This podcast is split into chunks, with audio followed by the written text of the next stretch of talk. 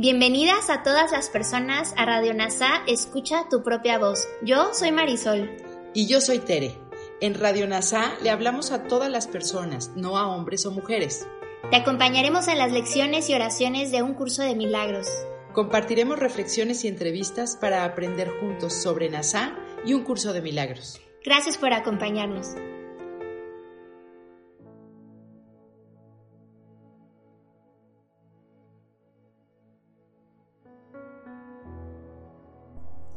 Comenzamos. Lección 154 del libro de ejercicios de un curso de milagros. Me cuento entre los ministros de Dios. No somos hoy ni arrogantes ni falsamente humildes. Ya hemos superado tales necedades. No podemos juzgarnos a nosotros mismos, ni hace falta que lo hagamos. Eso no es sino aplazar la decisión y posponer entregarnos de lleno al ejercicio de nuestra función.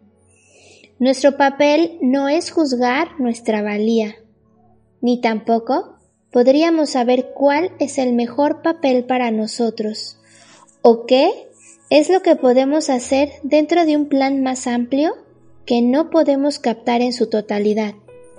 Nuestro papel se nos asigna en el cielo, no en el infierno. Y lo que pensamos que es debilidad puede ser fortaleza. Y lo que creemos que es nuestra fortaleza, a menudo es arrogancia. Sea cual sea el papel que se te haya asignado, fue seleccionado por la voz que habla por Dios, cuya función es asimismo hablar por ti el Espíritu Santo escoge y acepta tu papel por ti, toda vez que ve tus puntos fuertes exactamente como son, y es igualmente consciente de dónde se puede hacer mejor uso de ellos, con qué propósito, a quién pueden ayudar y cuándo.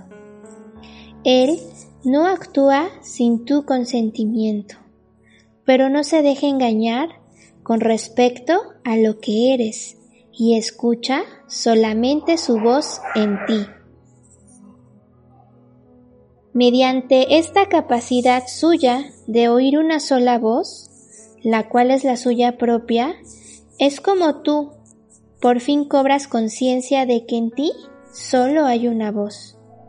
Y esa sola voz te asigna tu función, te la comunica y te proporciona las fuerzas necesarias para poder entender lo que es, para poder llevar a cabo lo que requieres, así como para poder triunfar en todo lo que hagas que tenga que ver con ella. Dios se une a su Hijo en esto, y su Hijo se convierte de este modo en el mensajero de la, de la unidad junto con Él. Esta unión de Padre e Hijo a través de la voz que habla por Dios es lo que hace que la salvación sea algo aparte del mundo. Esta es la voz que habla de leyes que el mundo no obedece y la que promete salvarnos de todo pecado y abolir la culpabilidad de la mente que Dios creó libre de pecado. Ahora, esta mente vuelve a cobrar conciencia de aquel que la creó y de su eterna unión consigo misma. Y así, su ser es la única realidad en la que su voluntad y la de Dios están unidas. El mensajero no escribe el mensaje que transmite, tampoco cuestiona el derecho del que lo escribe, ni pregunta por qué razón ha escogido a aquellos que han de recibir el mensaje del que Él es portador. Solo necesita aceptarlo, llevárselo a quienes va destinado y cumplir con su cometido de entregarlo. Si se trata de determinar cuáles deben de ser los mensajes, cuál es su propósito o a dónde se deben llevar, no estará desempeñando debidamente su papel de portador de la palabra. Hay una diferencia fundamental en el papel que desempeñan los mensajeros del cielo que los distingue de los mensajeros del mundo. Los mensajes que transmiten van dirigidos en primer lugar a ellos mismos y es únicamente en la medida en que lo pueden aceptar para así que se vuelven capaces de llevarlos aún más lejos y de transmitirlos allí donde se dispuso que fueran recibidos. Al igual que los mensajeros del mundo, ellos no escribieron los mensajes de los que son portadores, pero se convierten en rigor en los primeros que los reciben, a fin de prepararse para dar. Un mensajero terrenal cumple su misión transmitiendo todos los mensajes de que es portador. Los mensajeros de Dios desempeñan su papel aceptando sus mensajes como si fuesen para ellos mismos y demuestran que han entendido los mensajes al transmitírselos a otros. No eligen papel que no les haya sido asignado por su autoridad y de esta forma se benefician con cada mensaje que transmiten. ¿Queréis recibir los mensajes de Dios? Pues así es como os convertís en sus mensajeros. Sois nombrados ahora. Sin embargo, os demoráis en transmitir los mensajes que habéis recibido. Y de esta forma, no os dais cuenta de que son para vosotros, y así no los reconocéis. Nadie puede recibir y comprender que ha recibido hasta que no dé, pues solo al dar puede aceptar que ha recibido. Vosotros que sois ahora los mensajeros de Dios, recibid sus mensajes, pues eso es parte de la función que se os asignó. Dios no ha dejado de ofreceros lo que necesitáis, ni ello ha dejado de aceptarse. No obstante, hay otra parte de la tarea que se os ha señalado que todavía tiene que llevarse a cabo. Aquel que recibió los mensajes de Dios por vosotros quisiera que vosotros también lo recibierais, pues de esta manera os identificáis con Él y reivindicáis lo que es vuestro. Esta unión es lo que nos proponemos recordar hoy. No trataremos de mantener nuestras mentes separadas de aquel que habla por nosotros, pues es nuestra propia voz la que oímos cuando le presentamos atención a Él Únicamente Él puede hablarnos a nosotros y hablar por nosotros, uniendo en una sola voz al recibir y al dar de la palabra de Dios, el dar y recibir de su voluntad. Nuestra práctica de hoy consiste en darle a Él lo que es su voluntad tener, de manera que podamos reconocer los dones que nos hace. Él Necesita nuestra voz para poder hablar a través de nosotros. Necesita nuestras manos para que acepten sus mensajes y se los lleven a quienes Él nos indique. Necesita nuestros pies para que éstos nos conduzcan allí donde su voluntad dispone que vayamos, de forma que aquellos que esperan acongojados puedan por fin liberarse y necesita que nuestra voluntad se una a la suya para que podamos ser los verdaderos receptores de los dones que Él otorga.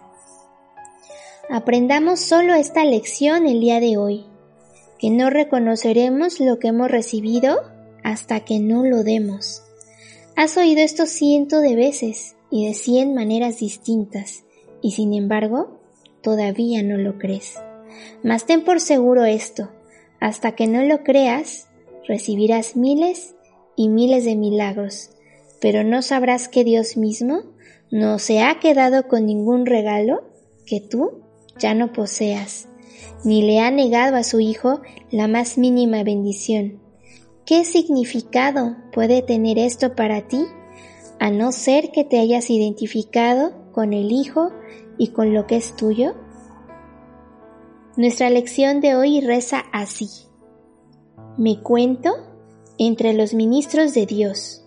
y me siento agradecido de disponer de los medios a través de los cuales puedo llegar a reconocer que soy libre.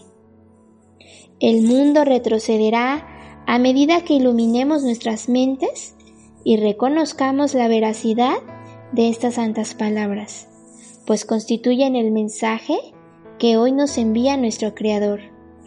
Ahora demostraremos cómo ha cambiado lo que pensábamos de nosotros mismos y de lo que nuestra función era, pues al demostrar que no aceptamos ninguna voluntad que no sea la que compartimos, los numerosos dones que nuestro Creador nos otorga aparecerán de inmediato entre nuestra vista y llegarán a nuestras manos y así reconoceremos lo que hemos recibido. Ahora, de la mano de Kenneth Wapnick, maestro que estudió también un curso de milagros, nos enseña las siguientes reflexiones para poder comprender mejor nuestra lección del día de hoy. En esta lección 154, estoy entre los ministros de Dios. La palabra ministros no se usa muy a menudo en un curso de milagros. De hecho, no se encuentra en el texto ni en el manual. Y la discusión central de ese concepto se encuentra aquí y en la lección anterior. De nuevo, por ministros de Dios, Jesús significa maestros de Dios, una frase reservada para el manual del maestro cuya función es aceptar la expiación para sí mismos. En este sentido, la lección es paralela a la función especial. La insensatez a la que se refiere Jesús es la arrogancia del ego que dice que está bien y que Dios está equivocado. Cada vez que juzgo, me juzgo a mí mismo, expreso culpa, lo cual afirma que he hecho algo terrible y soy algo terrible, habiendo traicionado el amor de Dios al destruir la unidad del cielo. Soy una persona despreciable, un juicio insensato de un pensamiento insano. Juzgarnos a nosotros mismos es la forma en que el ego mantiene la decisión de la mente alejada de nosotros. Entonces juzgamos nuestros cuerpos e inmediatamente después juzgamos lo de los demás. Si nos hemos identificado con nuestros cuerpos y juicios negativos de nosotros mismos, o creemos que somos maravillosos y que todos los demás son despreciables, escondemos nuestras mentes. Por lo tanto, sin ser conscientes de la mente, no podemos cambiarla y por lo tanto retrasar el cumplimiento de nuestra función de perdón que cambia la mente. No hay forma de que podamos entender dónde estamos en nuestro viaje ni dónde está nadie más. Nuestros juicios se basan en datos muy limitados, interpretados desde el pasado y orientarnos en torno a nuestra especialidad. No podemos saber cómo el perdón cura todos los problemas, ya que no reconocemos que tanto el problema como la respuesta están en la mente. Esto lleva a Jesús a afirmar lo siguiente pidiéndonos que no juzguemos, sino que le llevemos todos los juicios. ¿Tengo un papel designado en el plan de Dios? El Espíritu Santo me ha designado para hacer su obra especial y muy importante. Casi invariablemente, esta arrogancia toma la forma de cosas que debo hacer o de decir, obviamente involucrando al cuerpo y su comportamiento. Cuando se sacan frases de contexto y se olvida la metafísica del curso, esto pasa como digo con frecuencia. Cuando aprendes y practicas un curso de milagros, nunca dejes que su metafísica no dualista se aleje demasiado de ti. Si lo haces, no reconocerás que Jesús te está hablando en el único nivel que puedes entender y aceptar. Y por lo tanto pensarás que te dice la verdad literal. Sin embargo, si recuerdas que todo es una ilusión, incluyendo el juego feliz, el perdón, que Jesús describió en la lección anterior, te darás cuenta de que habla metafóricamente. Una y otra vez Jesús nos dice que debemos perdonar a los demás, que el arca de la paz entra de dos en dos. Sin embargo, no está hablando de algo que un cuerpo hace con otro cuerpo, lo cual no tendría ningún sentido en este curso, solo habla de la destrucción de un sistema de pensamiento de uno o el otro. El ego dice que llegas al cielo a expensas de otra persona. Jesús dice que no se puede llegar al cielo a expensas de otra persona porque esa persona eres tú. El Hijo de Dios es uno. Experimentamos estas enseñanzas a nivel corporal porque creemos que somos cuerpo. Sin embargo, es esencial una vez más entender que Jesús nos está hablando en el nivel con el que nos identificamos. No tendría sentido que lo hiciera de otra manera. Así como ya hemos visto, utiliza el lenguaje de la dualidad, la condición en la que pensamos que vivimos, una unidad unida como uno. Una declaración no dualista no tiene sentido para nosotros. Todo esto tomad nota del tiempo y el lugar como si fueran discretos, ya que mientras piensas que una parte de usted está separada, el concepto de una unidad unida como uno no tiene sentido. Es aparente que una mente tan dividida nunca podría ser el maestro de una unidad que une todas las cosas dentro de sí mismo. Así que lo que está dentro de esta mente y une todas las cosas debe ser su maestro. Sin embargo, debe usar el lenguaje que esta mente puede entender en la condición en la que cree que está y debe usar todo el aprendizaje para transferir las ilusiones a la verdad tomando todas las ideas falsas de lo que eres y yéndote más allá de ellas a la verdad que está más allá de ellas. Cuando Jesús habla de ser un ministro de Dios, no se refiere a una misión sagrada que el Espíritu Santo ha designado para ti y solo para ti cumplir. Él quiere decir practicar las lecciones de perdón, y puesto que el plan de estudios es altamente individualizado, como se nos dice al final del manual, las lecciones de cada uno difieren en forma, aunque su contenido es el mismo. Puesto que tenemos cuerpos individuales nacidos dentro de familias individuales en relación con otros cuerpos individuales, el contenido no es específico del perdón, debe de ser practicado de maneras específicas. La función especial Jesús explica cómo nuestra función especial es perdonar nuestras relaciones especiales, recuerda al repasar esta lección que Jesús está dirigiendo al contenido compartido por nuestra única mente, aunque su expresión en forma difiere para cada uno de nosotros. En el nivel de nuestra experiencia creemos que Jesús nos dice que hagamos cosas, sin embargo, una vez más, cuando entendamos la metafísica y subyacente del curso, no caeremos en la trampa de la especialidad espiritual, creyendo que la maravillosa voz del cielo desciende para decirnos específicamente lo que debemos hacer con nuestras vidas. Nuestra experiencia puede reportar tal guía, porque pensamos que somos especiales, pero la realidad es que la voz celestial es inespecífica o abstracta solo ama. La mente inconsciente toma el amor inespecífico y lo traduce en formas específicas que somos capaces de aceptar. El cerebro entonces interpreta esa experiencia como si Jesús nos dijera que hagamos tal o cual cosa. Sin duda, no hay nada malo en esta experiencia, pero no debemos construir una teología sobre ella, ni creer que eso es lo que realmente enseña un curso de milagros. Jesús describe este proceso en la clarificación de términos, pero en el lenguaje dualista que el hombre sapiens puede entender, Dios sabe lo que su Hijo necesita antes de pedirlo.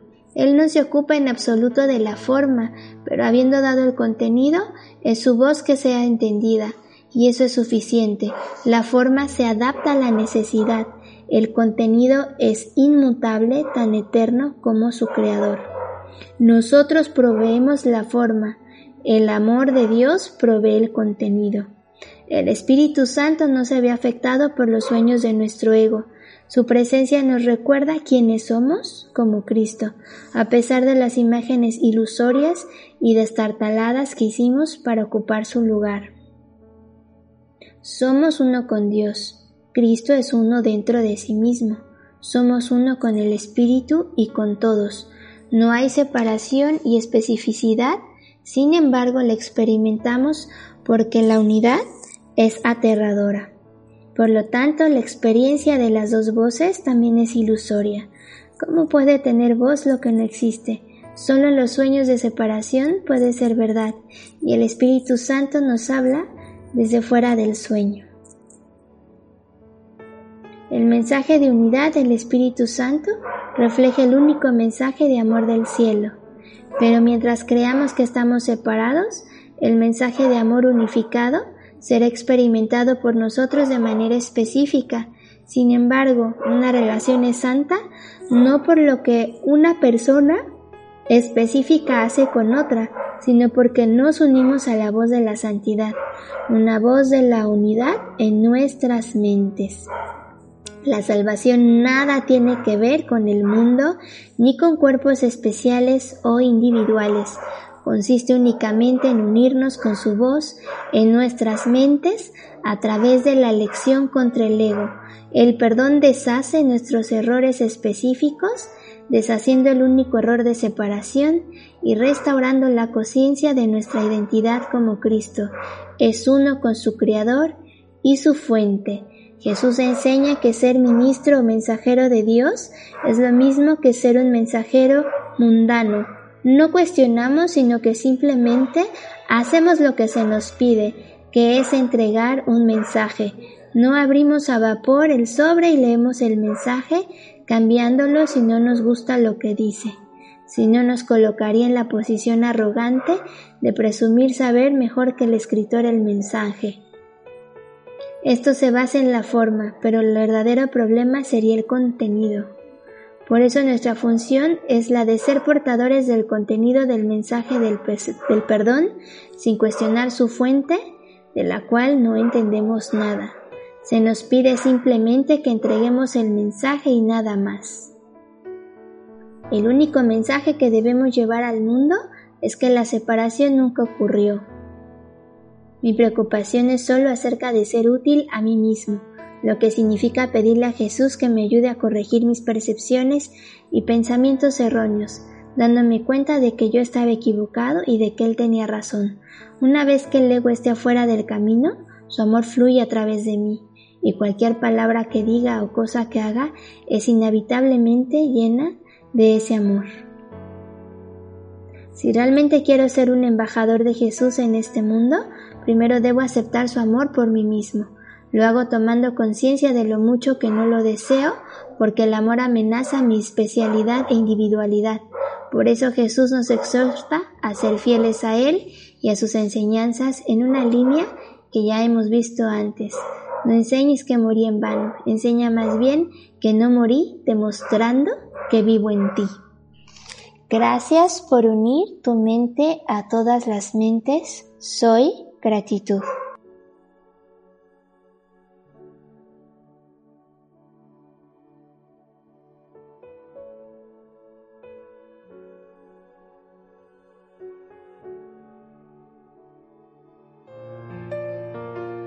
Gracias por unirte a Radio NASA. Escucha tu propia voz.